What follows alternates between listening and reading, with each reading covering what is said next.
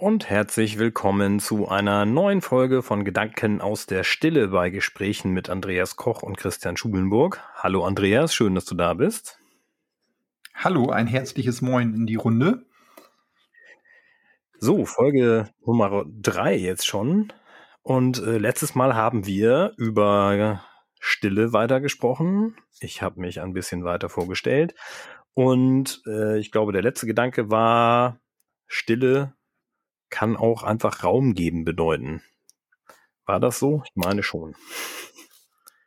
Ja, richtig. Also es waren ja nur, es war ja nur ein Punkt aus, aus dem äh, Gespräch. Die ersten beiden Folgen waren ja so eher so ein bisschen unsere Vorstellung.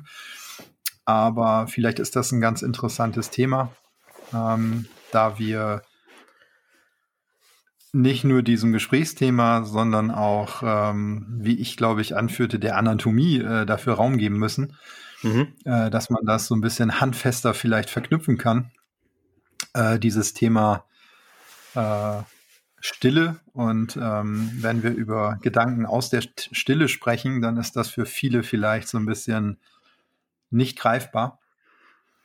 Und ähm, naja, wir haben eine ganze Ausbildung dafür aufgebaut, die äh, mindestens fünf Jahre geht. Und ähm, ich hatte davon gesprochen letztes Mal, dass du anscheinend schon Fähigkeiten in diesem Leben hast oder aufgebaut hast oder mitbringst, ähm, die dich einfach in die Lage versetzen, ähm, Dinge vielleicht anders zu denken, zu beobachten und äh, auch ähm, Blickwinkel vielleicht mal einzunehmen. Mhm. Und ähm, das hat direkt was mit unserer Körperanatomie zu tun, mit dem, äh, wie wir äh, leben, äh, auch natürlich, wie wir essen, wie wir uns ernähren, ähm, aber auch und vor allem, wie wir uns trainieren. Mhm. Ähm, Dinge, die wir tun, das ist in unserem Alltag unser tägliches Training.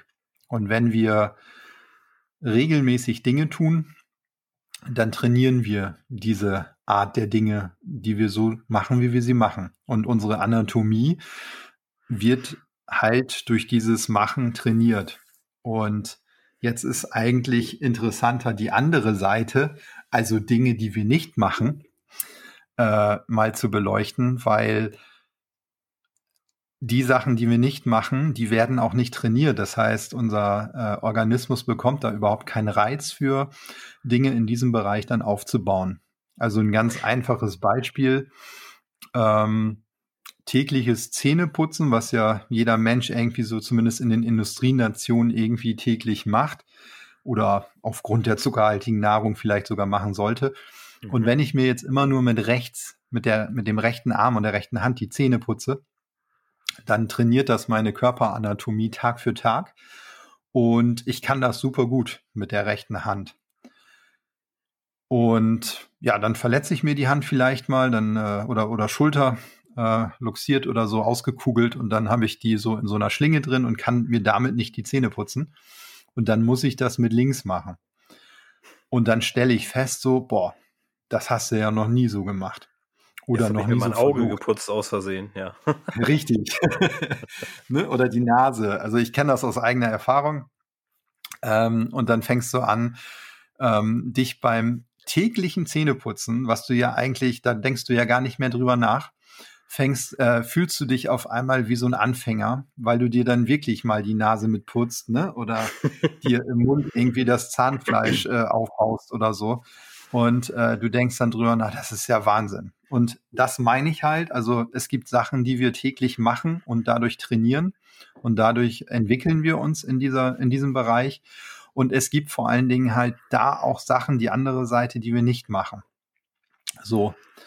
Und ähm, wenn wir das jetzt wieder auf die Stille ummünzen, ein wichtiges ähm, Instrument, äh, da gibt es jetzt verschiedene Ansätze, aber ein wichtiger Bereich im Umgang mit Stille ist die eigene Fähigkeit, äh, sich in der Meditation zu üben. So. Mhm. Meditation, das ist ja jetzt natürlich so ein Trendwort. Äh, da gibt es auch ganz viel Bereiche und ganz viel Arten zu meditieren. Meditieren heißt erstmal so nachdenken in der freien Übersetzung und ähm, diese Fähigkeit einfach ähm, zu üben, sich selbst mal einfach so aus seinem Alltag mal, mal hinzusetzen und zu sagen so, oh, so, was ist jetzt bei mir eigentlich Phase? Also dieses Betrachten und ähm, dieses drüber nachdenken, so was passiert denn gerade alles? Ne? Also sich so aus dem Alltagsflow mal rausnehmen. Und ähm, dann gibt es da ganz viel Techniken zum Einstieg. Ähm, das ist auch eher so dieses Topf-Deckel-Prinzip, dass jeder sich da irgendwie abgeholt äh, ja, fühlen kann. Der eine macht das gerne irgendwie mit Musik, der andere macht das irgendwie gerne ohne Musik in der Stille. Ähm, zielführend ist bei jedem Menschen, wenn die Art des Einstiegs äh, vielfach was mit der Körperanatomie zu tun hat. So, das sage ich halt nicht nur, weil ich das selber erfahren durfte. Das sagen Wissenschaftler mittlerweile. Äh, zum Beispiel auch Dr. Ott ist ein ähm, mhm. deutscher Wissenschaftler, der sich äh, vom Lehrstuhl her offiziell mit dem Bereich Meditation beschäftigt. Und wenn man sich so den Werdegang der letzten Jahre von ihm anguckt, auch an dem Lehrstuhl, ähm, dann kann man feststellen, dass der sehr ähm, strikt mittlerweile sagt, er empfiehlt jedem Menschen zu meditieren. Äh, mhm. Das sagt er jetzt nicht so aus einer Richtung, dass das irgendwie was mit Glauben oder so zu tun hat. Also der, der will einem jetzt nicht irgendwie eine neue Religion aufzwängen, sondern er sagt das vor dem Hintergrund seiner Forschungsergebnisse, rein als Wissenschaftler. Und dieser, diese Empfehlung von ihm, äh, dass er fast in jedem Interview über diesen Bereich dann rausholt und, sagt und sagt äh, dann wirklich, äh, also er sagt dann wirklich, ich empfehle jedem Menschen zu meditieren. Das ist ein Ratschlag, den er aufgrund seiner Forschungsergebnisse ja jetzt mittlerweile kundtut. Und das ist so ein bisschen so wie, ich empfehle jedem Menschen äh, täglich ja über ein Liter Wasser zu trinken, mhm. äh, weil er festgestellt hat, dass das direkt auf unsere Körperanatomie wirkt, dass äh, unsere Körperanatomie das braucht, um im Prinzip richtig zu funktionieren. Und das ist ganz spannend. Definitiv. Ähm, Herr Ott ist, Herr Dr. Ott ist damit auch nicht alleine. Ich bin neulich auch über einen Amerikaner gestolpert. Also ich habe so eine Affinität zu englischsprachigen Raum, deswegen ist bei mir immer ganz viel englischsprachig unterwegs. Aber Dr. Andrew Huberman, ich weiß nicht, ob du den mhm. Hubermann geschrieben ja. hast. Hast du von dem mal ja. was gehört? Genau, ja. äh, Neu Neurowissenschaftler, der an der Stanford University ähm, unterrichtet, dort Dozent ist und sich auch ähm, mit also wirklich einer krassen Bandbreite an neurologischen Themen beschäftigt, unter anderem auch Dopamin und auch sportliches Körpertraining, was das dann über Dopamin macht und, und Alkoholkonsum, aber auch über Meditation. Und da habe ich einen, der hat einen YouTube-Kanal, ich glaube, das heißt, glaube ich, auch Huberman Labs, ich bin mir nicht ganz sicher, ähm, wo er zweieinhalbstündige Videos hat. Also die sind im Schnitt sind es zweieinhalb Stunden Vortrag von ihm. Und äh, es gibt ein Video, das heißt Why and How to Meditate. Also warum sollte man und wie meditieren? Warum sollte man meditieren und ja. warum sollte man es tun?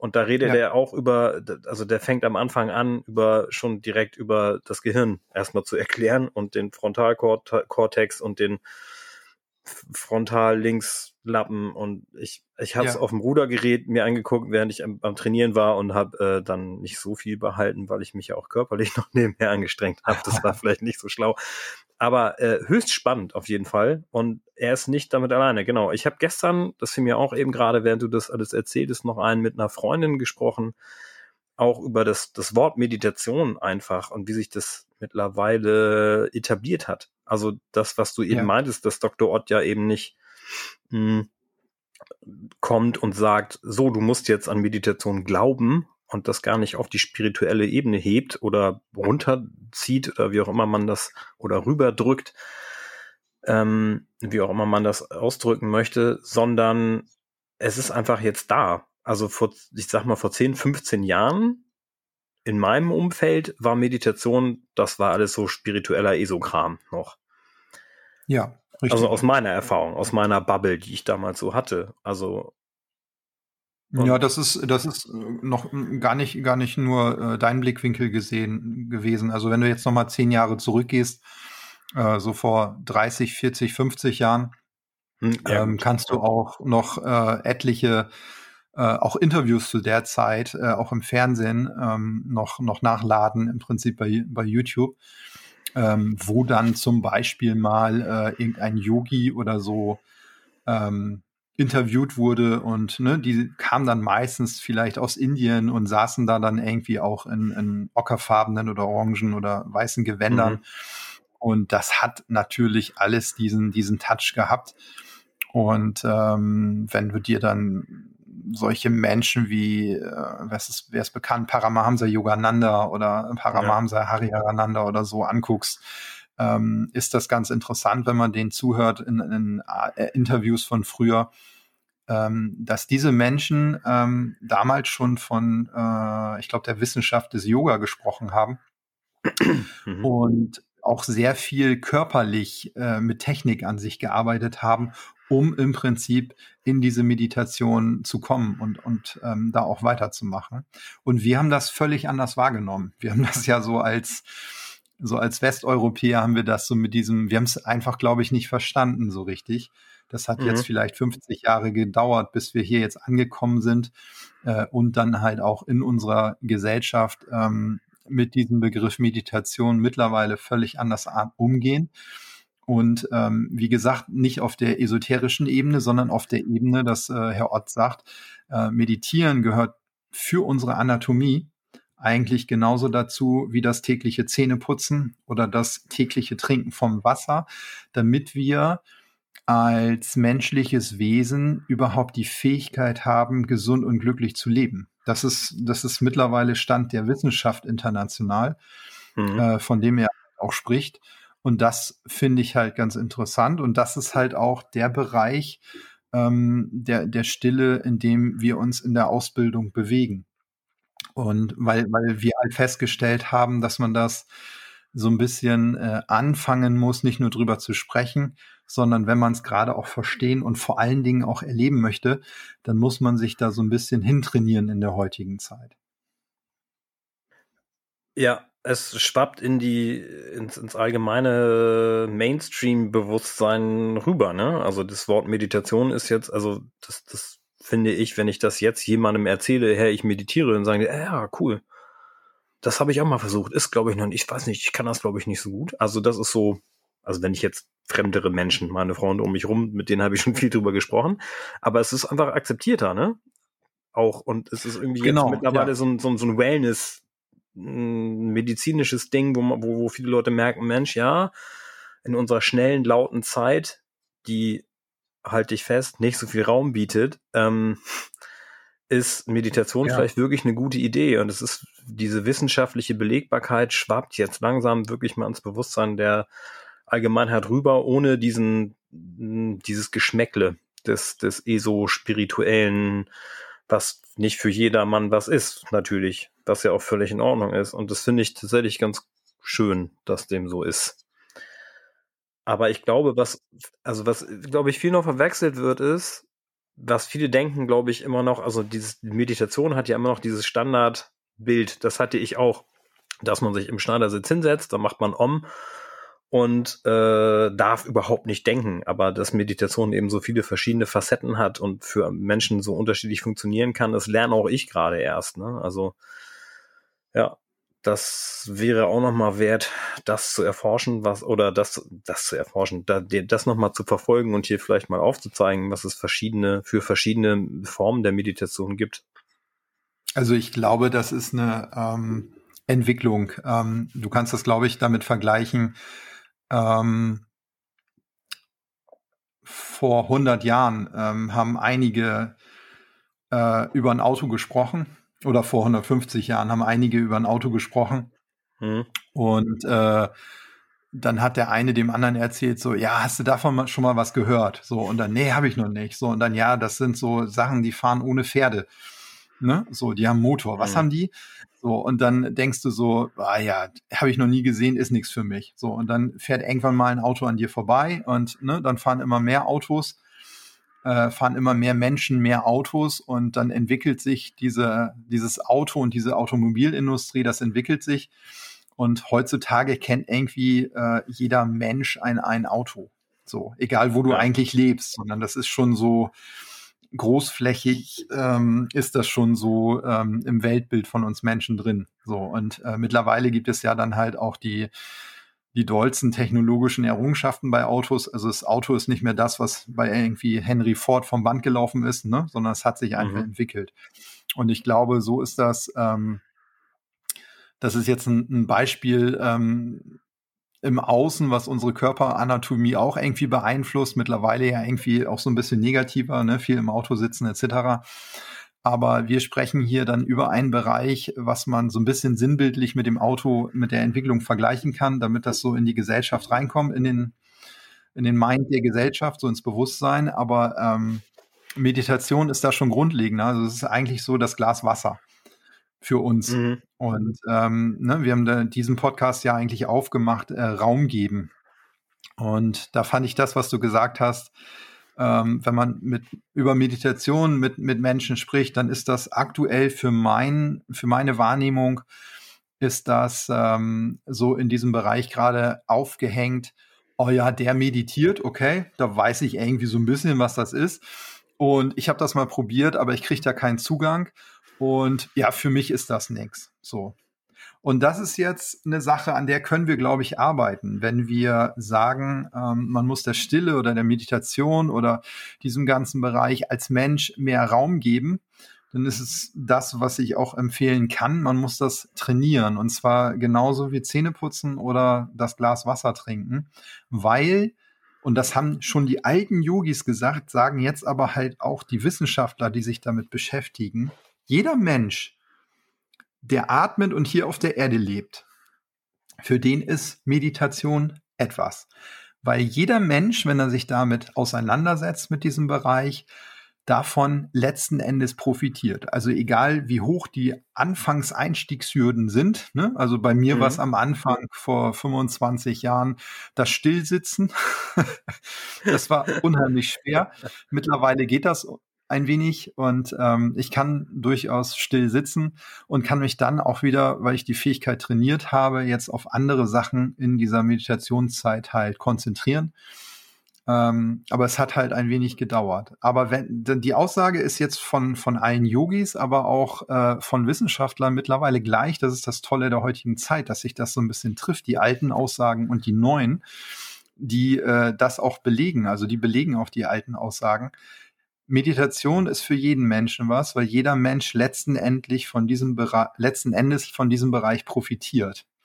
Profitiert im Sinne von, ich bin mehr bei mir, ich bin gesünder, ich bin letzten Endes glücklicher, ich kann mein Leben besser auf die Kette kriegen, ich kann mich besser konzentrieren und, und, und. Also da gibt es eine Liste mittlerweile von, von ganz vielen ähm, Pluspunkten, die der Bereich Meditation oder dann halt auch erweitert der Bereich Stille für jeden Menschen einfach ähm, ja aufdecken kann. Mhm. Man muss halt die eigene, die eigene Form der Meditation finden, ne? Also die Form, die einem, die für einen was ist. Und daraus findet man ja. vielleicht auch noch andere, ne? Also für mich hat also es für den Einstieg schon. Genau, ja. ja. für den Einstieg, das meinte ich gerade. Für den ja. Einstieg schon. Äh, und dann geht es natürlich wirklich darum, ähm, inwieweit unsere Anatomie dann über verschiedene Techniken äh, wirklich trainiert wird. Ähm, weil wenn ich zum Beispiel jetzt für den Einstieg in Meditation ähm, das mit Musik mache, ähm, dann ist das für den Einstieg schön, dann bringt mir das auch was und irgendwann äh, bringt mir das nichts mehr, dann muss ich halt einen Schritt weitergehen. Und dann muss ich im Prinzip äh, auch irgendwann wahrscheinlich anfangen, äh, ohne Musik zu meditieren. Dann ist die Frage, auf was konzentriere ich mich dann? Weil das einfach auch eine anatomische Sache ist. Immer wenn ich Musik höre, bin ich im Außen, weil die Musik von außen kommt. Mhm. Und dann hält mich das auch ein Stück weit im Außen. Ich kann mich dann halt nicht weiter im Prinzip in mich reintrainieren. Die Neurologen sagen, ähm, du hörst dann die Musik im Außen über unsere Ohren, ne? also über die Ja. externen oder nach außen gerichteten Sinnesorgane. Und die ähm, Neurologen bezeichnen das wirklich so, die Sinnesorgane im Gehirn, also es sind bestimmte Gehirnareale, die erst anspringen, wenn wir ja unseren Blick, sage ich mal, nach innen richten oder unser Hören und stiller werden. Also die, die, die springen in der Stille erst an, diese Gehirnareale. Also wir haben im Prinzip auch Ohren in unserem Gehirn, das sind Areale im Gehirn äh, für die Stille. Und die springen natürlich erst an, wenn sie in dem Sinne gereizt werden, nicht mit Musik von außen, ne, sondern wenn du dann halt die Musik mal ausschaltest und dann wirklich versuchst, eigentlich zwischen die Töne des Alltags zu hören, also in die Stille rein. Und dann werden diese Gehirnareale, diese Ohren für die Stille erst angetriggert und dann geht da die Reise erst los. Also, ne, das ist so, für den Anfang ist das ganz gut und dann kann man sich da auch weiterentwickeln und da macht die Anatomie sehr viel mit. Um die Überschrift mit reinzunehmen, die wir für diesen Podcast hatten, wir müssen uns und auch dieser Anatomie einfach mehr Raum geben und dann muss man so ein bisschen gefühlt äh, gegenläufig zu unserem Alltag äh, handeln weil du schon angesprochen hast, unser Alltag führt uns da manchmal so ein bisschen weg. Der ist sehr aktiv, sehr laut etc. Indeed. Das waren sehr schöne Schlussworte für diese Folge. Ähm, beim nächsten Mal, denke ich, geht es bei dem Thema weiter, denn da habe ich auch noch was zu, zu sagen. Aber für heute erstmal schön, dass ihr da wart und zugehört habt. Schön, dass du was, da warst, Andreas. Bis zum nächsten Mal, sage ich. Und ich auch. Ich wünsche allen einen schönen Tag. Tschüss. Tschüss.